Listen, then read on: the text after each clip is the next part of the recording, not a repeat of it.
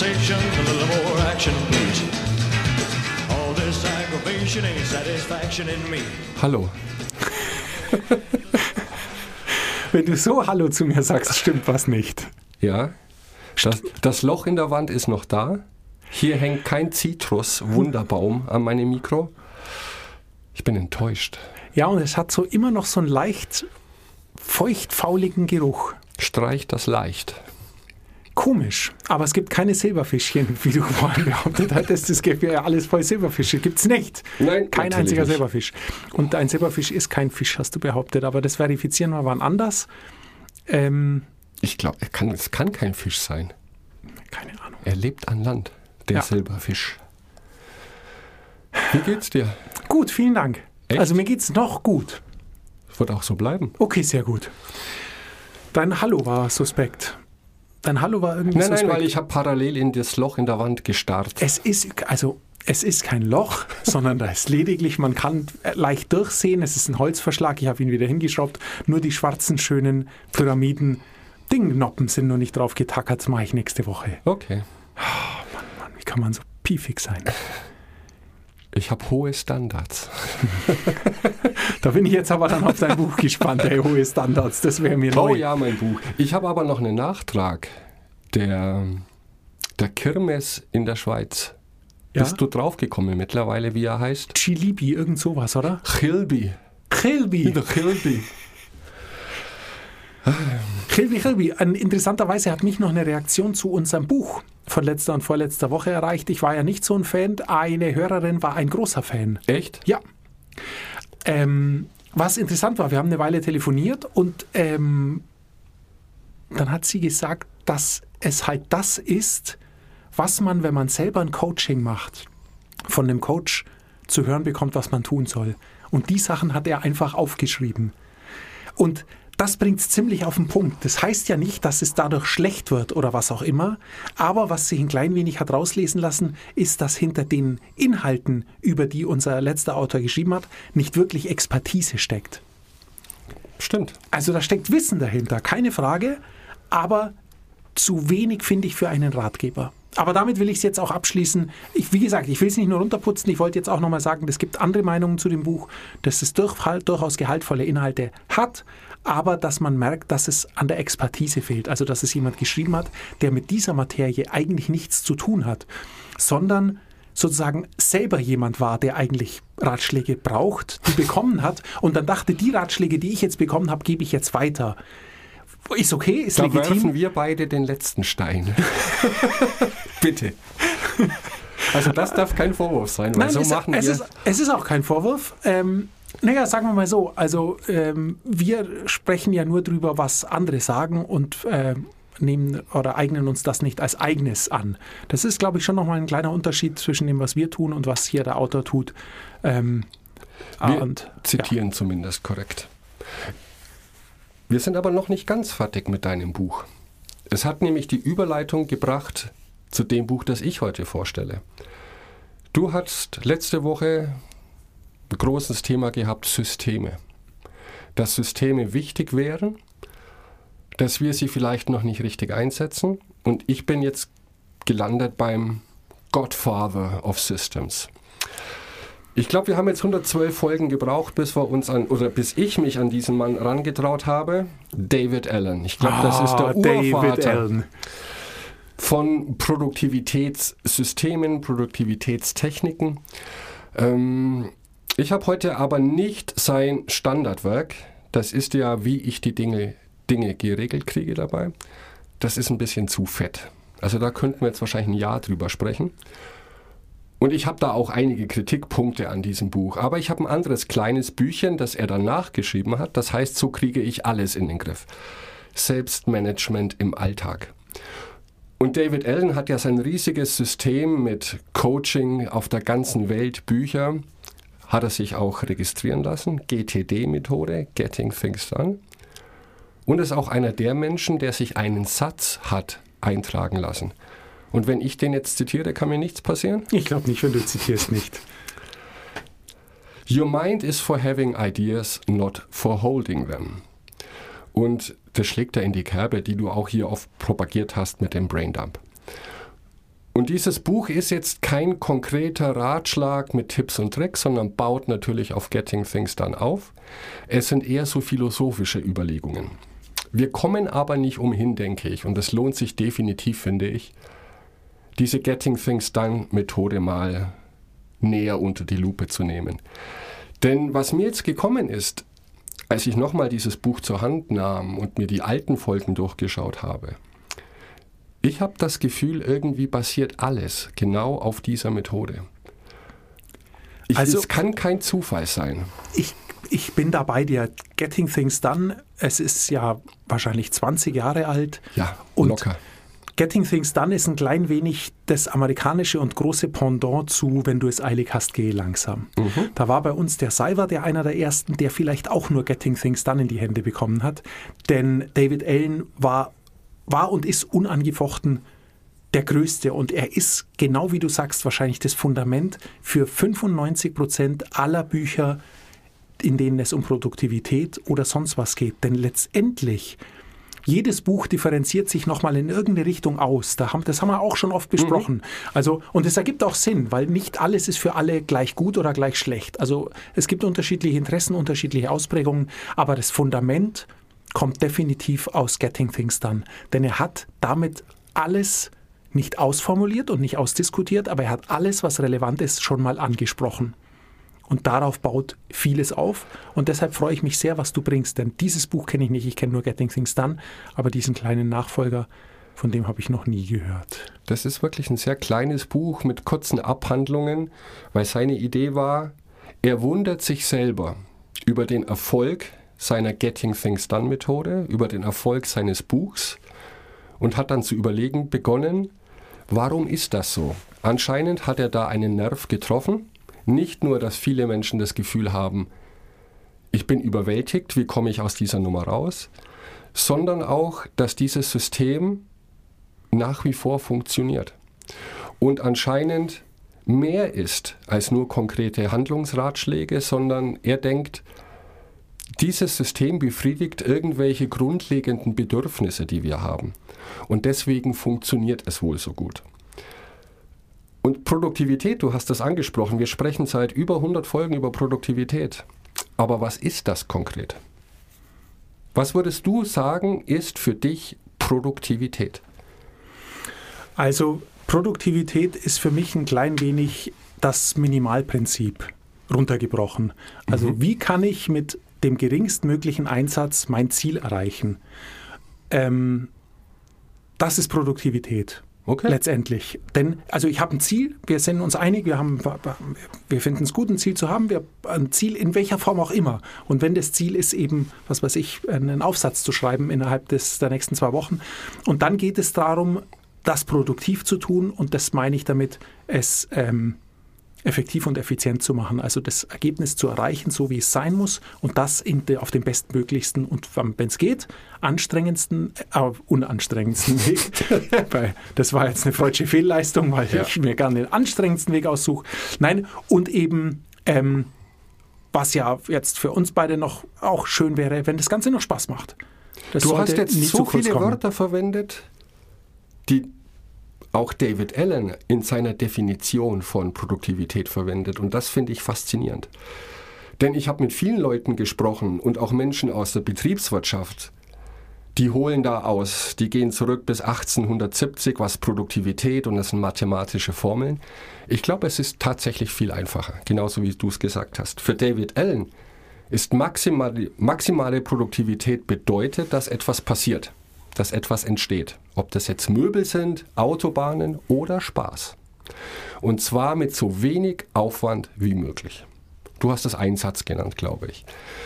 Aber die Tatsache, dass wir überhaupt einen Aufwand oder einen Einsatz aufbringen müssen, bedeutet ja auch, dass wir Widerstände oder Hindernisse überwinden müssen. Und das ist die große Herausforderung, diese Widerstände und Hindernisse zu überwinden. Denn nur dann geht etwas vorwärts. Und er schreibt, so im Nachbetracht von dem Erfolg von Getting Things Done, dass was er auch propagiert hat, ist, dass produktive Menschen, also die genau diesen Ansatz verfolgen, die haben ein System, eine systematische Herangehensweise. Und das ist viel wichtiger und wertvoller, als immer nur spontan und reaktiv zu handeln, wenn gerade mal wieder die, sorry, Kacke am Dampfen ist. Was, glaube ich, die andere Hälfte der Bevölkerung tut, die jetzt nicht das Ziel haben, möglichst entspannt, mit möglichst wenig Aufwand, zielgerichtet und auch in die Zukunft schauend was voranzutreiben, sondern zu sagen, ich lasse jetzt mal die Dinge auf mich zukommen und handle dann, wenn es nötig ist.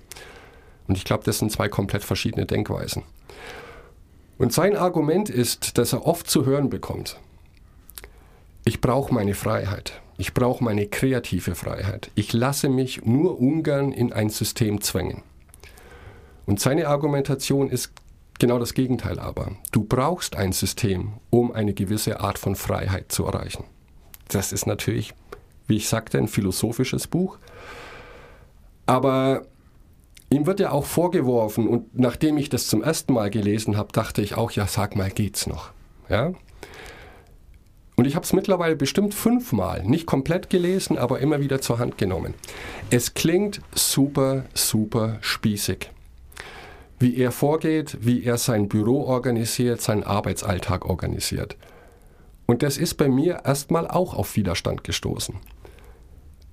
Aber ich habe es dann teilweise implementiert oder experimentiere heute noch. Und da gebe ich ihm zu 100% recht. Nur durch ein System, auf das ich mich verlassen kann, erreiche ich eine gewisse Art von Freiheit. Auch was kreative Freiheit angelangt. Das, du sprichst mir aus der Seele, freut mich sehr. Ähm, uns waren ja Begriffe wie disruptiv und was jetzt alles oh. gerade so äh, einem um die Ohren fliegt. Ähm, und ich sehe es genauso. Ich habe ja ein vergleichbares System, was meine Routinen angeht. Und mhm. ich bin eben auch, eine Routine ist nichts Blödes, Spießig, Langweiliges, sondern meine Routinen ermöglichen mir Kreativität. So paradox das klingen mag, aber es ist so, weil ich genau wie du es jetzt beschrieben hast, ein System habe, auf das ich mich verlassen kann und das mir eben, wie soll ich sagen, Hilfsdenkleistungen abnimmt. Genau. Und dadurch dafür sorgt, dass ich meine Denkleistung für wirklich wichtige und kreative Sachen einsetzen kann. Das ist der Deal. Also ich bin da äh, zu 100 Prozent bei euch beiden, David und dir. Das freut mich sehr. Wir zwei Buddies. Ja, und das beruht natürlich auch auf seinem Satz. Deswegen finde ich die Idee interessant, sich einen kompletten Satz registern zu lassen. Ja? Dein Kopf ist dafür da, Ideen zu haben, nicht um sie festzuhalten. Und dieses Festhalten von irgendwelchen Dingen beruht eben auf einem System. Ein System, auf das du dich verlassen kannst. Und wenn du dich auf ein System verlassen kannst, dann kannst du deinen Kopf für Kreativität verwenden. Und das ist ja die komplette Grundlage von dieser Getting Things Done Methode. Du hast das angesprochen mit einem Braindump. Das ist der erste Schritt. Alle internen und externen offenen Schleifen erfassen, um Klarheit und Energie wiederzuerlangen. Nichts darf in deinem Kopf rumspuken, das noch nicht erledigt ist. Weil das Gehirn ist nicht so konzipiert, dass es in Vergangenheit und Zukunft unterscheiden kann, sondern da ist irgendwas und es beschäftigt dich, das muss raus. Der zweite Schritt wäre, den Fokus zu managen, indem wir genau wissen, was wir zu tun haben in jedem Moment und uns nur darauf zu konzentrieren. Drittens, Systeme, Strukturen. Strukturen implementieren und wir schauen uns im Verlaufe der wahrscheinlich nächsten zwei, drei Folgen an, wie so ein System ausschauen könnte aber ein System, dem wir blind vertrauen können und es aber auch konsistent verwenden. Das klingt sehr banal, aber wenn du dir selber nicht traust oder deinem System, habe ich das jetzt irgendwo festgehalten, dann bringt das gar nichts. Und wenn du dieses System nicht verwendest, also jeden Tag ein Review machst, zum Beispiel über das wir schon gesprochen haben, oder einmal wöchentlich, dann bringt dir das auch nichts. Und der letzte Schritt ist leider, wir müssen es tun. Und er nennt es die logischen physischen Handlungsschritte, die als nächstes anstehen. Und da wundert es mich schon ein bisschen, dass er das sich nicht hat ähm, registrieren lassen. Aber wahrscheinlich kommt es aus dem Buddhismus. Er spricht immer von dem Verstand wie Wasser. Und das ist seine große Vorstellung. Wenn du einen Stein ins Wasser wirfst, reagiert das Wasser je nach Größe des Steins, also zieht Kreise. Nicht mehr als notwendig sind, aber auch nicht weniger. Und das ist im Prinzip sein großes Ziel, um Freiheit zu erreichen. dass dein Kopf, dein Verstand so entspannt ist, dass egal was kommt, genau passend reagiert. Nicht überreagiert, aber auch nicht zu wenig tut. Das ist die Grundlage von Getting Things Done. Die Wassersache hat er sich, weiß ich, warum er sich die nicht patentieren hat lassen. Buddhismus, oder? Nein, Bruce Ne? Lee. Also ich kenne es von Bruce Lee. Lee. Ah. Be Water, my friend. Der wohl in einem Interview mal gesagt hat, er hat immer die Analogie zu Wasser. Äh, wenn Wasser auf ein Hindernis tritt, fließt es einfach drum rum, aber Wasser selbst kann als Sturm oder als Flut überwältigend sein. Und genau so macht er es auch. Kommt ein Hindernis auf ihn zu oder ein schwieriger Gegner, dann überlegt er sich, was wie er es umgehen kann. Und selber sammelt er so viel Energie auf, dass er wie Wasser überwältigend sein kann. Be water, my friend. Okay. Bruce Lee. Vielleicht hat es dir, also ob es Bruce Ja. Lee erfunden hat, weiß ich nicht. Aber ähm, das ist das, dieses Zitat wird ihm zu jedem, jedenfalls zugeschrieben und die Geschichte dahinter auch. Also wie du sagst, das ist wahrscheinlich schon ein, ein Fangöstliche Idee. irgendein ein altes Ding, wo er keine äh, Urheberrechte mehr drauf anmelden konnte. Gut. Aber wie gesagt, ich spreche heute jetzt nicht im Detail über Getting Things Done, sondern über das kleine Buch So kriege ich alles in den Griff. Selbstmanagement im Alltag. Es sind vier große Thementeile heruntergebrochen und da weiß jeweils zwei, drei Seiten nur Ideen. Teil 1 beschäftigt sich mit Mach deinen Kopf frei für Kreativität. Darüber haben wir kurz gesprochen. Es geht darum, dafür zu sorgen, dass nicht erledigte Dinge dich einfach in Ruhe lassen, damit du überhaupt dich damit nicht mehr beschäftigen musst. Der zweite, größere Teil nennt sich sich produktiv fokussieren. Dann geht es um die Systeme, erzeuge Strukturen, die funktionieren. Das Motto hier ist, wie ihr sagt, ohne Gleise ist es schwierig, in der Spur zu bleiben. Oh, sehr philosophisch. Ja, hm. Und Teil 4, kommen wir nicht drum rum, entspann dich und leg los. Wie man dort sein kann, wo sich die Action abspielt. Denn das ist auch ein wichtiger Punkt. Ähm, wie, wie heißt denn der Untertitel von Getting Things Done? Stressfrei, produktiv sein oder so? Bereit sein für alles? Und das ist auch die englische Version dieses Buchs, über das ich heute spre spreche. Ready for Anything. Und er sagt, naja, oft sind wir eben nicht ready for anything. Das heißt, es gibt viele Möglichkeiten da draußen für uns, die ignorieren wir. Oder sehen sie, aber denken, komm, momentan geht das nicht, ich habe zu viel auf dem Teller. Und er sagt, das ist sehr schade, weil wir sollten bereit sein für alles, für positive und negative Dinge. Und wir sollten unsere Systeme so aufbauen, dass wir jederzeit bereit sind, auf diese Überraschungen positiv oder negativ angemessen reagieren zu können. Also es ist sehr viel. Ähm, und er spricht, die Grundlage ist, warum er überhaupt zu Getting Things Done gekommen ist, ist Stress. Und großes Wort, wir haben hier lustigerweise noch nie über Stress gesprochen, was auch, glaube ich, schwierig ist, denn für jeden von uns ist Stress etwas ganz anderes, oder?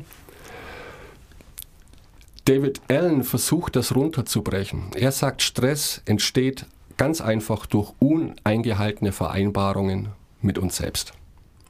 Ich glaube aber, so einfach ist es nicht. Nee. Nein, Stress ist einfach eine Überforderung. Punkt. Und da ist es eben, ist jeder Mensch unterschiedlich. Ab wann ist man überfordert oder welche Dinge überfordern einen? Und ich würde sogar sagen, dass das für, von jedem Mensch sogar noch tagesformabhängig ist. Denn es gibt Tage, da Ja, äh, überfordern dich Dinge nicht und es gibt Tage, da überfordern sie dich. Und meine kleine Kritik, was heute gut passt, ähm, es ist alles, alles, was David Allen sagt, ist richtig. Aber man muss sich unbedingt davon befreien, dass alles, was er sagt, einlösbar ist oder sich verwirklichen lässt.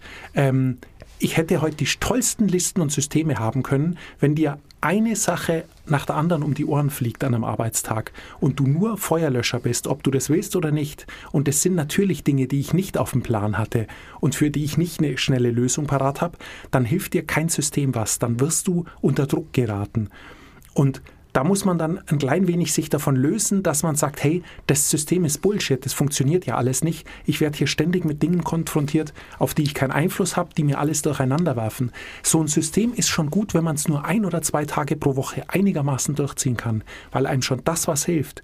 Und diese ein, zwei Tage, die man dann dafür hat, wenn ich jetzt kurz ab ausschweißen Ja, nee, darf, ich gebe dir, geb dir das Ruder gleich zurück, aber das ist mir nur wichtig. Diese ein, zwei Tage, die man dann hat und die gut funktionieren, die können einem vielleicht ein klein wenig die Gewissheit geben, dass in den stressigen Tagen ein bisschen entspannter zu sein, weil man weiß, hey, ich werde wieder auf Spur zurückkommen. Es wird, ich muss das jetzt heute einfach durchziehen, das ist Teil meines Auftrages, meines Arbeitslebens, meines Berufes, meiner Stellenbeschreibung. Sowas wird immer wieder kommen. Aber ich weiß auch, das wird auch immer wieder vorbeigehen und ich werde wieder Tage haben, wo ich schön, wenigstens in Teilen nach meinem Plan arbeiten kann und wo ich mich um Dinge kümmern kann, die mir sehr, sehr wichtig sind und ich nicht nur Dringendes abarbeite. Aber es wird sich nie ganz vermeiden lassen, dass sowas passiert. Nein, und ich weiß aber auch nicht, ob das das große Ziel ist. Also Ziel wahrscheinlich schon, aber ich denke selbst David Allen denkt, dass es unrealistisch ist, das durchzuhalten. Aber ich denke, das, was du jetzt gesagt hast, ist ja umso mehr Argumentation für gute Systeme. Wie ich vorhin sagte, wir sollten vorbereitet sein auf gute Dinge und auf schlechte Dinge. Und wenn du sagst, du bist an manchen Tagen nur am Feuer löschen, das kennen wir alle. Aber du kannst das nur dann bewältigen, wenn du weißt, du hast dieses System und wenn dieses Feuer gelöscht ist, geht alles wieder zurück zum Normalen. Ich glaube, es wäre kaum auszumalen, wenn wir keine Systeme hätten und dann Feuer ausbrechen. Weil ich glaube, diese Situationen belasten dich. Dann bist du nämlich tatsächlich nur am Reagieren. Und sein Ziel ist es schon, möglichst gut vorbereitet zu sein, um ständig agieren zu können, um dann, wenn es notwendig ist, reagieren zu müssen die Ruhe hast und entspannt sein kannst zu sagen, okay, dann weiche ich jetzt heute von meinem Tagesplan oder meinetwegen auch Wochenplan ab. Es kann nichts passieren. Ich kann mich jetzt zu 100% auf dieses Feuer konzentrieren, weil ich weiß, dass ich ein System habe und nichts vergessen kann. Und wenn dieses Feuer vorbei ist, gehe ich zurück in den normalen Groove.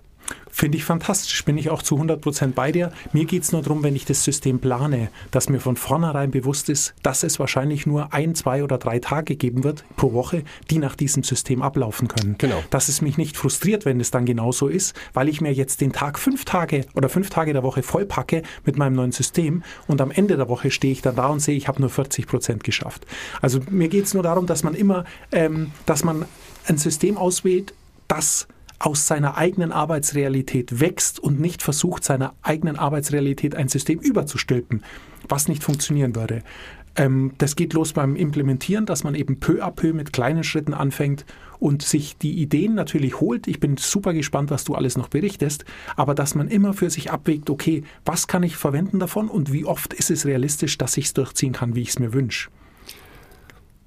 Liegt vielleicht auch am Planen dass wir uns generell angewöhnen sollten, einen Tag nicht komplett zu planen, eine Woche nicht komplett zu planen, genau für diese Dinge, die wir nicht vorhersehen können. Denn es ist generell schwierig, glaube ich. Wir leben ja nicht im luftleeren Raum. Ähm, wir arbeiten ja nicht alleine. Und selbst wenn wir Solo-Selbstständige sind, kommt unser Geld von anderen Menschen. Und die haben ihr eigenes System, das komplett anders sein kann als deines, die sogar kollidieren. Aber ich denke, der, der, Weg zum Seelenfrieden tatsächlich und um Stress zu vermeiden, ist zu sagen, ich für mich tue alles, was ich kann, um möglichst entspannt arbeiten zu können, damit mich nichts belastet. Und ja, dann kommen andere Menschen mit anderen Dingen, die ich vielleicht gar nicht verstehe, aber auf die muss ich auch reagieren. Aber wie Wasser. Nicht überreagieren, sondern entspannt sich zurücklehnen und agieren. Und das ist für ihn die Grundvoraussetzung gewesen, Getting Things Done zu entwickeln. Es muss doch da draußen allgemeingültige Grundsätze geben, die wir, wenn wir sie befolgen, die uns einfach helfen, entspannter zu sein. Und deswegen jetzt auch meine kleine Kritik an seiner Definition von Stress. Stress als uneingehaltene Vereinbarungen mit sich selbst und Dinge, die in unserem Kopf herumschwirren. Das stimmt sicherlich auch. Aber wir können das ja mal sein ganzes Prinzip von der Warte aus betrachten, dass dieser Stress kann vermieden werden, wenn wir ein bestimmtes System haben. Stress, der von anderen erzeugt wird, wäre vielleicht auch mal ein Blick in die Zukunft zu sagen, wie agiere ich mit anderen Menschen, die mein System boykottieren, kaputt machen wollen, wissentlich oder nicht wissentlich. Das finde ich sehr spannend. Denn in meinem Arbeitsalltag ist es, ich arbeite tatsächlich reaktiv, wie die meisten wahrscheinlich. Das heißt, wir sind abhängig von Aufträgen von Kunden. Die halten sich nicht an mein System, das von 11 bis 12 Uhr Mittagspause ist. Das ist denen vollkommen egal, weil die ein anderes System haben. Das heißt, ich muss immer auf Aufträge reagieren, auf Anfragen. Trotzdem sollte ich mich darum kümmern, und das ist vielleicht eine gute Empfehlung für alle Zuhörerinnen da draußen. Wir sollten tun, was wir können, um in unserer eigenen Welt ohne Einflüsse von außen super klar zu kommen. Ich glaube, das ist schon mal eine gute Grundlage, um dann auch resilienter zu werden. Jetzt habe ich auch so ein Wort gebraucht. Ja, was hast du vorhin gesagt? Auch so ein abgefahrenes Nein, Fremdwort. Doch, doch, zu Beginn der Sendung. Ich schreibe es dann nochmal in die Show Notes. Okay. Und dann kam er auf die Idee, Getting Things Done. Allgemeine Dinge, die er erlebt hat, was hilft. Einfach auch den gesunden Menschenverstand ein bisschen mit einbezogen. Und ist aber trotzdem auf Widerstand gestoßen. Denn viele Menschen reagieren äußerst, äußerst sensibel, schreibt er, wenn man ihnen sagt, jetzt organisier dich doch einmal. Ja, wie ich vorhin sagte, ich glaube, er übertreibt das auch manchmal, dass man gute Stifte haben und bla bla bla. Ja, muss aber nicht sein für jeden. Und er sagt aber, das Problem ist, dass viele Leute unter organisier dich mal verstehen, To-Do-Listen zu schreiben. Ja? Das tun wahrscheinlich alle Menschen. Und wenn es nur Einkaufslisten sind. Und er sagt, er hat ein Problem mit simplen To-Do-Listen. Und da kommt auch unser Ninja-Mann bestimmt wieder ins Spiel. Ähm, er sagt, Menschen, die Erfahrungen gemacht haben mit, in Anführungszeichen, sich zu organisieren und das interpretiert haben als ich schreibe jetzt To-Do-Listen, die bringen alles durcheinander. Und für die funktionieren diese Listen deswegen nicht, weil die versuchen, sehr unterschiedliche und klar, eigentlich klar voneinander abgegrenzte Dinge in eine einzige Liste zu schreiben, in einen einzigen Kontext zu pressen und in ein einziges Ereignis zu fassen. Sie machen es sich zu einfach. Er braucht eine Grundlage für eine Getting Things Done Register Trademark Theorie. Aber ich gebe ihm schon recht. Ähm, denn er sagt, wenn man versucht, etwas zu einfach zu machen, wie eine simple To-Do-Liste, dann werden die anderen Dinge noch viel, viel komplizierter. Weil wenn jetzt auf deiner To-Do-Liste steht, Milch kaufen und neue Lebensversicherung organisieren, ja, Jahresurlaub planen, dann sind das keine Dinge, die man tun kann. Du kannst Milch kaufen. Aber auf eine To-Do-Liste seiner Meinung nach gehören keine großen Dinge wie eine neue Lebensversicherung recherchieren. Weil das sind viele To-Do-Punkte, die da anfallen. Und wenn man aber nur eine Liste verwendet und sich organisiert, in Anführungszeichen, dann verlieren viele Menschen schnell die Lust, weil sie merken, es funktioniert nicht. Und er gibt ihnen recht, das funktioniert nicht. Und jetzt kommen wir zu den Details, wenn wir noch Zeit haben. Ich habe keine Ahnung. Ja, ja, ja zwei Minuten gebe ich dir noch. zwei Stunden brauche ich noch. David Allen hat fünf Phasen eines perfekten Workflows definiert. Das beginnt beim Sammeln, geht übers Verarbeiten, Organisieren, den Review und das Erledigen. Und lediglich das Erledigen, die Vorstufe von Erledigen, ist eine To-Do-Liste. Und er hat da dieses schöne Diagramm und wir sollten mal drüber sprechen, weil ich glaube, das ist das Kernkonzept von Getting Things Done, das ich auch praktiziere. Nicht zu 100%, nicht genau in der gleichen Form. Aber ich habe auch Getting Things Done, das sind ein paar hundert Seiten, nie komplett gelesen. Weil manchmal schießt er übers Ziel hinaus. Kannst du dich, du hast das ja auch gelesen, mhm. ja? Die 43 Ordner, kannst du dich erinnern? Nee, aber mir stößt schon, dies, diese fünf Punkte stoßen mir schon auf, denn wir dürfen eins dabei nicht vergessen. Und damit zwicke ich dir jetzt deine letzten 30 Sekunden. Tut mir Was leid. Ähm, er sagt, es gibt fünf Schritte für eine perfekte Organisation. Okay. Fünf Phasen. Fünf Genau. Phasen, ja.